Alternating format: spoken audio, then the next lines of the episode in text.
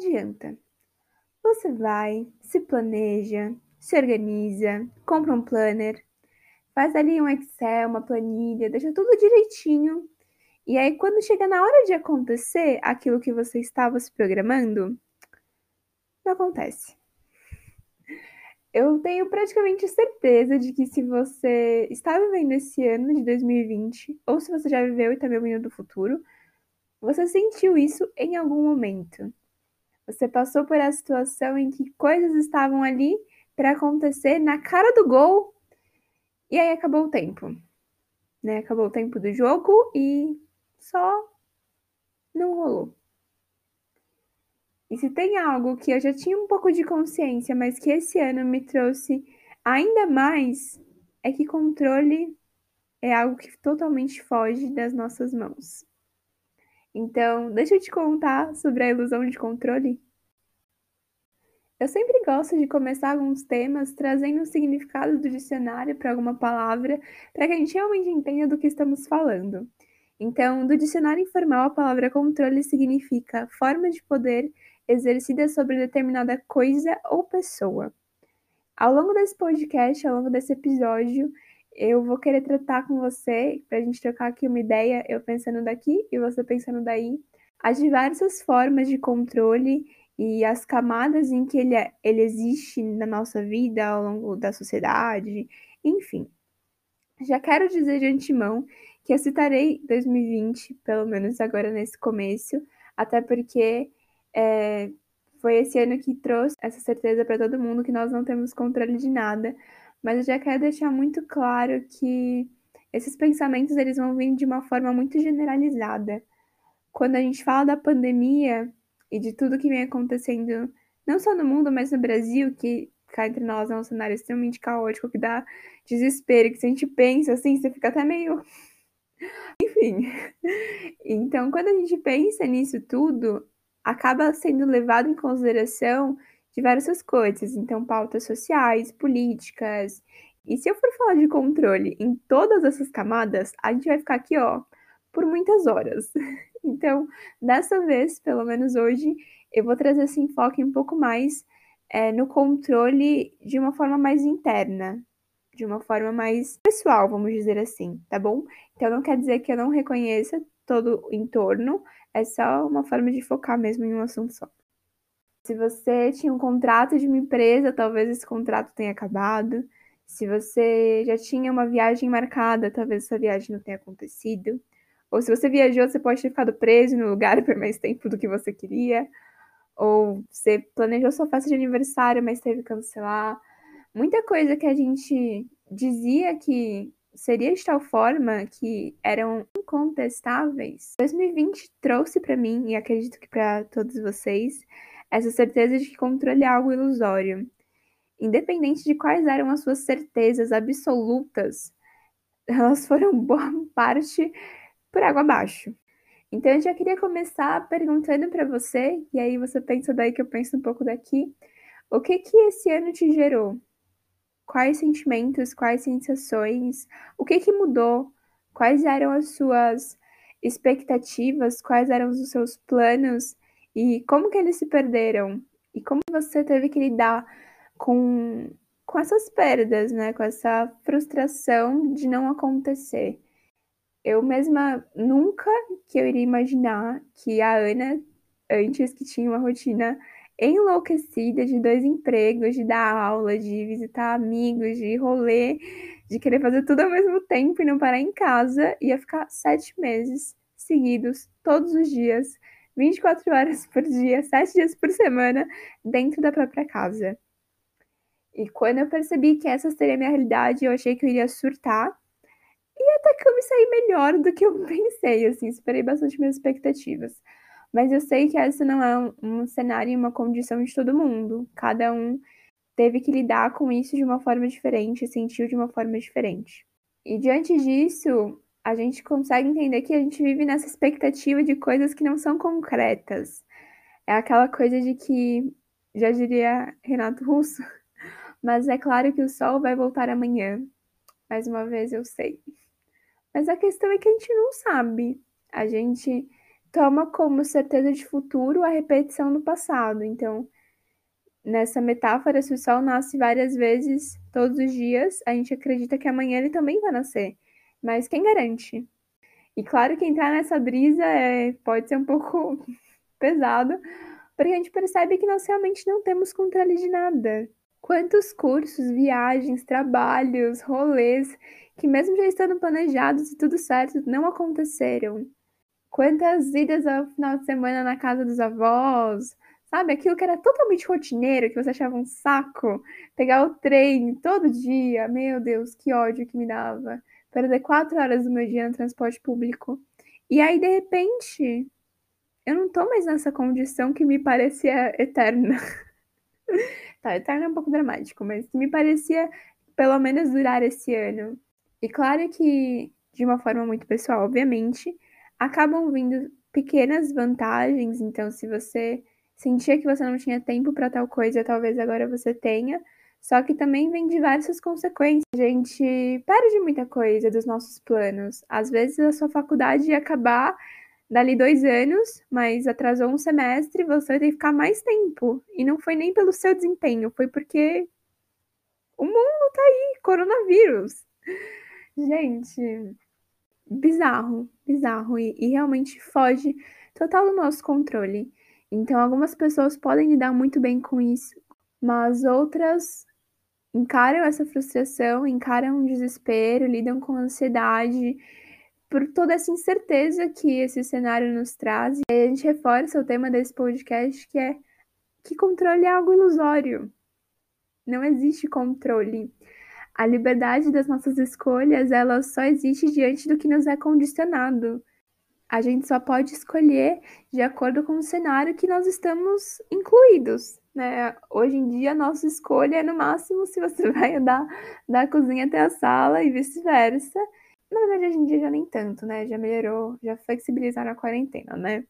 Mas no começo da quarentena, que a gente estava tentando cumprir, você só podia escolher ali dentro da sua casa. Seu poder de escolha, de seu poder de liberdade não ia além. Até ia se você fosse meio sacana, né? Mas eu tô partindo do pressuposto que você é uma pessoa sensata. Não sei se você tem essa sensação, mas eu tenho muito forte isso de que quando passar eu vou voltar para março de 2020 e eu vou viver esse ano e esses meses que eu não vivi. Só que isso não vai acontecer. Eu acho muito louco parar pra pensar de que são sete meses dentro de casa. E se a gente muda de um dia para o outro, quem dirá em sete meses? É muita coisa. E isso até entra numa outra parte do controle, que eu já pensei muito sobre isso, que é, no começo eu ficava, ai, quando tudo isso passar, eu vou fazer aquilo, aquilo, aquilo, aquilo, aquilo. E aí, conforme eu comecei a me dar conta de que não ia passar tão rápido, eu comecei a pensar, gente, mas e se a Ana do futuro não quiser fazer o que a Ana do presente tá doida pra fazer? E aí eu ficava, meu Deus, Ana, por favor, promete pra mim que você não vai desistir. Só que foge do meu controle o tempo. Foge do meu controle as minhas próprias mudanças. E quando a gente fala de meses, então, de quase um ano que a gente vai ficar aí nesse mais ou menos, né? Caramba, como eu posso me garantir algo? Como eu posso prometer e condicionar o meu eu do futuro a uma coisa que eu nem sei se eu vou querer? E tá tudo bem. Só que esse tá tudo bem não é tão fácil de ser compreendido, né? Porque eu fiquei pelo menos um bom tempo pensando, por favor, Ana, não muda de ideia, não muda de ideia. E mudei de ideia já.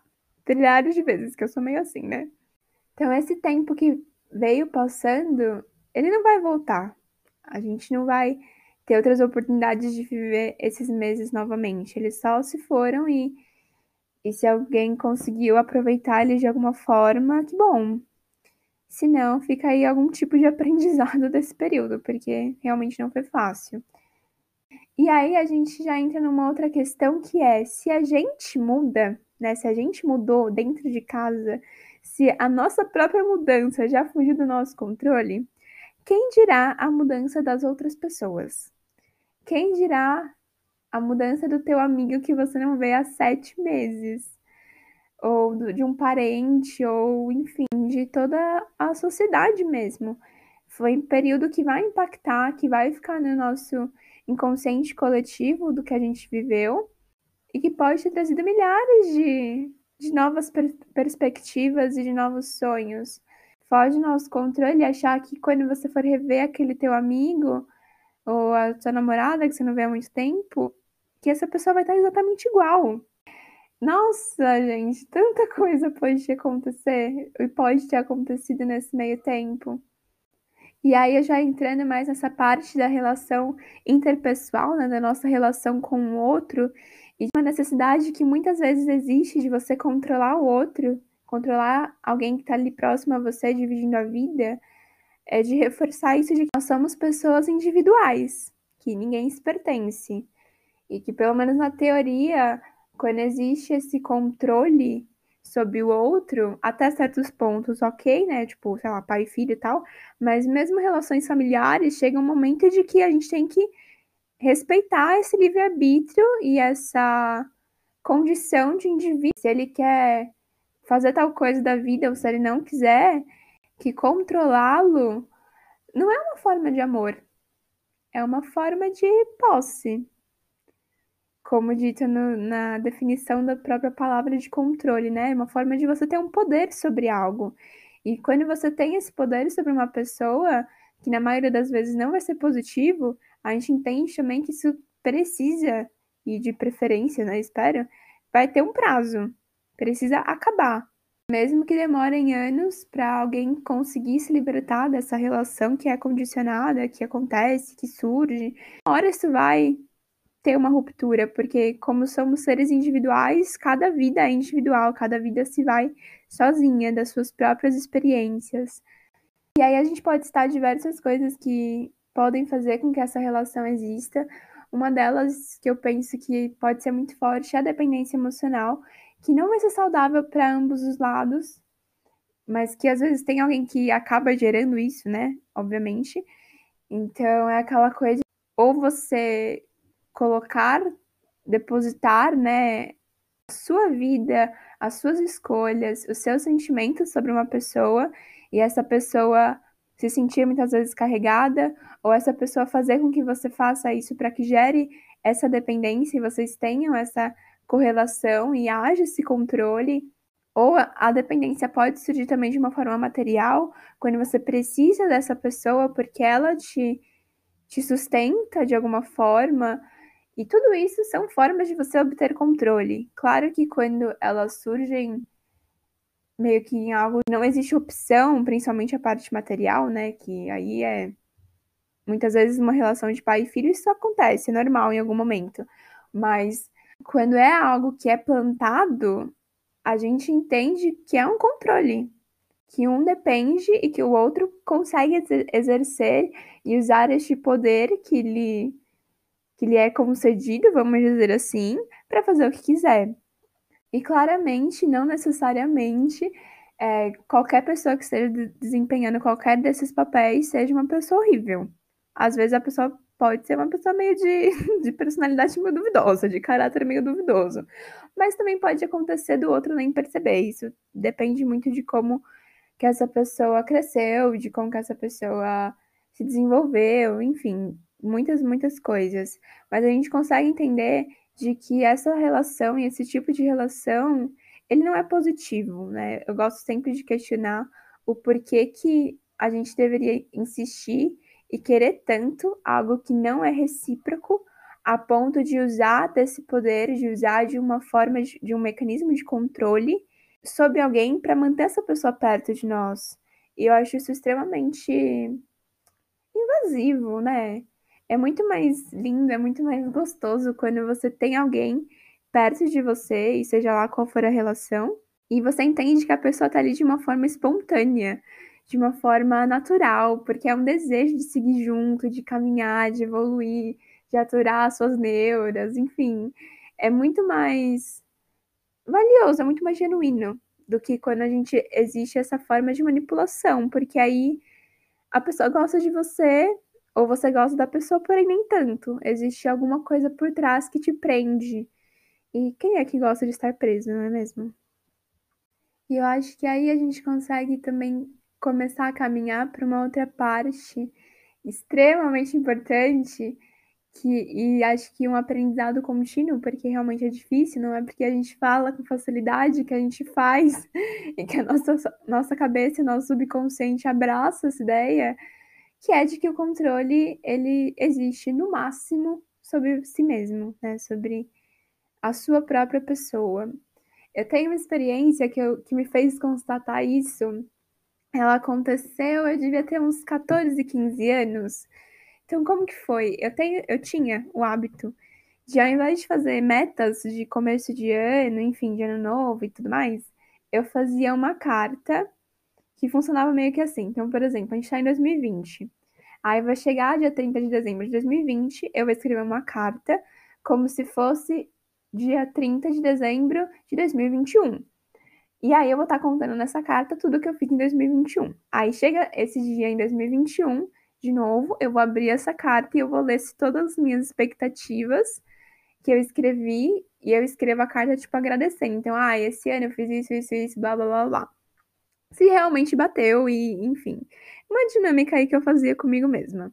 E a primeira vez que eu fiz essa carta, eu tinha 14 anos, né? Então, eu escrevi com 14, aí eu ia ler quando eu tinha 15. Então, eu tava entrando no ensino médio, é aquela coisa que, ah, ia fazer técnico, não ia, ia pra escola pública, não ia. E, enfim, muitas, muitas opções. Aí, eu lembro que quando eu li essa carta, né, no final do ano seguinte, toda ansiosa para saber se tinha alguma coisa batido, eu, eu lembro que eu ri. Até hoje, quando eu leio essa carta, eu acho ela muito engraçada. Porque eu tava no fundamental, né? 14 anos. E as coisas que eu escrevia era tipo assim. Eu lembro de alguns tópicos, né? Então eu falava na carta que eu estaria namorando um cara. E aí que a minha amiga também estaria namorando um cara. E aí que a gente ia sair de casal e nós íamos nos divertir muito. Aí eu escrevia também que os meus pais começavam a se falar e que eles tinham uma relação de amizade. Tipo, não faz o menor sentido. E, enfim, diversas outras coisas que quando eu fui ler um ano depois, além de ter mudado muito, porque eu entrei no ensino médio, né? Ai, fui descobrir que queria beijar garotas, é, meus pais, minha mãe sumida, tipo. E aí eu falei, caramba, que louca! Como que eu quero cumprir algo se esse algo não tá sob meu controle? Não tá nas minhas mãos os meus pais serem amigos. Não tá nas minhas mãos a minha amiga começar a namorar um cara, eu começar a namorar um cara e a gente sair junto em casal e se dar bem. Tipo, totalmente foge do meu controle. Como que eu posso esperar que eu vá cumprir esse tipo de coisa? Não dá para cumprir. E aí, desde essa carta, né, as seguintes, eu posso ter certeza e garantir para vocês de que as coisas começaram a bater muito mais do que eu escrevia, porque eu comecei a me comprometer e criar expectativa apenas naquilo que estivesse ao meu alcance. Então eu já escrevia coisas dos anos muito mais subjetivas e muito mais que tivessem a ver com o meu desenvolvimento, com as coisas que eu queria fazer e com coisas que estavam somente sob minha responsabilidade. Porque por mais aberta que eu possa estar para um relacionamento, não é uma escolha minha se eu vou namorar uma pessoa que vai ser assim, assim, assim, assado. Isso vai do outro. E se a gente vai ter uma relação de tal forma. Tipo, eu tenho a minha contribuição, mas a partir do momento que depende, que, que não é algo individual, não é totalmente minha escolha, entende? Então eu gosto sempre de fazer essa reflexão e de se você tem uma pessoa que você gosta muito de controlar as coisas, de ter as coisas sob o seu controle, de você sempre se perguntar é, quanto dos seus planos, quanto das suas expectativas se apoiam nos outros, ou no outro, ou em alguma coisa que não está nas suas mãos. Porque a gente já entende que no máximo a gente tem controle de nós mesmos, e às vezes nem isso. Que se a gente não entende nem a nossa própria mudança, quem dirá terceiros, quem dirá outras situações. Então a gente tem que se esforçar em fazer o que está ao nosso alcance. Tudo que estiver além disso é, foge do nosso controle. E se a gente cria essa expectativa, a gente acaba deparando com uma frustração. Né? A frustração ela se torna uma condição, porque não tá nas suas mãos. Então a probabilidade de não acontecer da forma que você quer é grande. Mas a gente entra num porém, que aí é o que você pode fazer diante das coisas que não acontecerem da forma como você quiser? Porque aí é outra coisa, é outro aspecto de controle que você consegue ter. É o controle sobre como você vai lidar com o que acontecer na sua vida, seja lá o que for. Você pode, ah, sei lá, chutar, bater o seu dedinho na quina, entendeu? Um exemplo bem idiota que me veio na cabeça. E a sua reação pode ser de xingar ou de respirar fundo contada três. Sabe? Quem vai escolher isso é você. E de forma alguma eu estou incentivando ou dizendo que você tem que ser uma pessoa conformista, que você tem que esperar as coisas acontecerem. Eu acho que existe esse extremo muito forte, e aí volta até naquilo que eu falei no outro podcast, que é a importância da gente viver é, no equilíbrio. Porque existe um extremo que é fazer acontecer e o outro extremo que é deixar fluir. então, assim, se você é uma pessoa solta, deixa fluir. Mas o fazer acontecer, às vezes, é você bater a cabeça na parede. Você tá ali, ó, quase que num cabresto, assim, querendo olhar só numa direção, batendo a cabeça, sendo que se você virar pro lado, tem um caminho aberto para você. Então, a gente tem que tomar muito cuidado com os extremos. E é você fazer até onde você puder, você faz, entender os seus próprios limites, fazer até onde você não vai se desgastar. E entender, ó, putz, não tá rolando, eu fiz o que eu podia, se eu fizer mais, vou me machucar mais, vou sofrer, essa relação não vai ser boa, esse trabalho não vai fluir, vou, vou sair fora. E sair fora e mudar os ares, e mudar de opinião, e escolher outras coisas, não é ser errado. Não é ir contra o que você mesmo quer, porque às vezes você quer outras coisas, só que você ainda não sabe. Então, tomar cuidado com essa rédea que a gente leva também à nossa própria vida. Tudo bem mudar às vezes. Eu gosto de trazer sempre esse exemplo que é de como eu fui parar na faculdade. E aí eu vou tentar ser breve para não ficar me estendendo muito aqui, né? Que eu sinto que já tô falando demais. Mas quando a gente fala da minha faculdade, né? Então, assim, qual era o cenário? Eu não queria prestar nada, eu não queria fazer faculdade, porque eu tava é, fazendo geometec, achava que estava tudo bem, depois eu via isso. Faria só se eu, se eu conseguisse uma bolsa para psicologia. E era isso, pronto, acabou. Aí uma amiga minha falou que eu deveria tentar eventos, consegui uma bolsa em eventos, e aí fiquei, putz, mas nem sei se é isso. Aí a minha madrinha, a avó sábia de inteligência, falou: Ana, vai, né? De graça, tem injeção na testa, tenta, quem sabe você gosta. E aí eu fui, e aí eu fiz. E aí, eu percebi que eu amo essa área, que tem tudo a ver comigo, que eu gosto muito de trabalhar com isso, que eu gosto de estudar o que eu achei que seria chato, que seria um porre. E se eu não tivesse me permitido é, abraçar essa oportunidade, eu não teria me descoberto dessa forma. Se eu tivesse ficado fixa na minha ideia de, ai, não, depois eu vejo isso, depois eu faço aquilo, não, quero fazer isso aqui agora eu não estaria onde eu tô agora e não teria vivido incríveis experiências de trabalho e me desenvolvido de formas extremamente legais. Às vezes, abrir mão do controle e se permitir fazer algo que surge pela vida é você ser esperto, é você abraçar uma oportunidade, mesmo que ela ainda não seja oportunidade. E eu entendo que para algumas pessoas isso pode ser muito difícil. Eu estava pensando, né, quando me veio o estalo desse roteiro, desse tema, que esse que o controle, né, que essa necessidade que a gente tem às vezes de manter isso tudo sob nossas mãos, tem muito a ver às vezes com medo de fluidez, de, sei lá, você tá despreparado para viver algo, ou de você querer tudo da sua própria forma, ou de você não ter segurança que você vai saber lidar com uma coisa que você não previu. E tá tudo bem se as coisas darem errado às vezes. A gente acho que vive muito num espectro de perfeição. Eu, eu sei que eu vivo bastante disso. Mas assim, de não errar, de fazer tudo certo, de já nascer sabendo. Sendo que tá tudo bem se alguma coisa fugir da, da nossa ordem. Que às vezes é isso que a gente tá precisando e não sabe. Então, infelizmente ou felizmente, depende de qual a sua relação com o controle, a gente precisa aprender a confiar um pouco mais no que está acontecendo. Claro, isso não quer dizer que eu tô falando pra você não seguir os seus sonhos, não insistir nas coisas que você quer. Não é isso. É só pra você saber os seus limites. Às vezes a sua insistência te faz mais sofrer do que te faz feliz. E às vezes não dá, né, pra ficar batendo a cabeça na parede o tempo todo. Porque no fundo eu sinto que o controle ele te limita. Porque você enxerga apenas o que você quer. É realmente aquilo que eu falei do cabresto, né? Você tá ali olhando só o que é óbvio pra você. E isso é uma limitação do que você ter consciência de todas as suas opções e fazer uma escolha. Tá tudo bem escolher e tal, né? Mas assim, só toma cuidado para que a sua escolha, que você acha que é tendo consciência da amplitude das oportunidades, dela não tá sendo só mais uma limitação.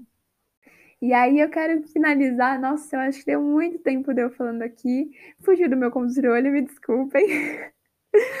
Mas eu quero deixar para você que você, toda vez que estiver diante de uma situação é, que esteja te fazendo mal, que enfim, que esteja que você esteja se sentindo negativo, de uma relação que esteja se sentindo negativa, ou aquelas paranoias que vêm de noite sobre algo que você um dia fez, enfim, é que você sempre pare para pensar: eu posso fazer algo diante dessa situação? E se você puder fazer, é, você pode ir até onde sem que isso te desgaste muito. Existe essa linha tênue, como eu falei antes, entre você fazer acontecer e você insistir naquilo que é insustentável até mesmo para você. Que essa insistência ela pode te gerar muito sofrimento, quando no fundo você poderia estar tá só se permitindo e olhando ao seu redor. Então, não é fácil, eu acho que 2020, dentre as trilhares de lições que a gente aprende individualmente, né? Com tudo isso que nós temos tido que lidar, eu acho que uma coisa é essa: que o controle é uma ilusão. E que a única coisa que você consegue realmente controlar é o seu presente e como você lida diante do seu presente. E por fim, depois de ter falado tudo isso, eu espero que você entenda e que você abrace as mudanças, tanto suas quanto do mundo, e que você encontre o um equilíbrio entre essas duas coisas, para que a sua frustração não sobreponha todas as possibilidades que você tem de viver coisas que no fundo você quer e às vezes você nem sabe.